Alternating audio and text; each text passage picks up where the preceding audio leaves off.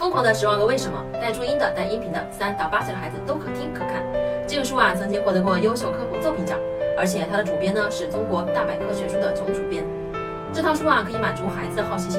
我之前经常说，我说孩子学习啊有两个目的，一就是获得知识，第二就是开发大脑。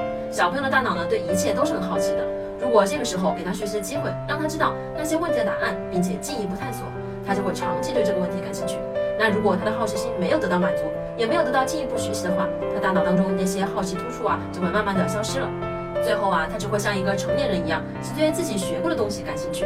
这套书设计了八个主题，包括动物、植物、生活、文化。然后呢，每个主题里面呢，都充满了特别有意思的问题。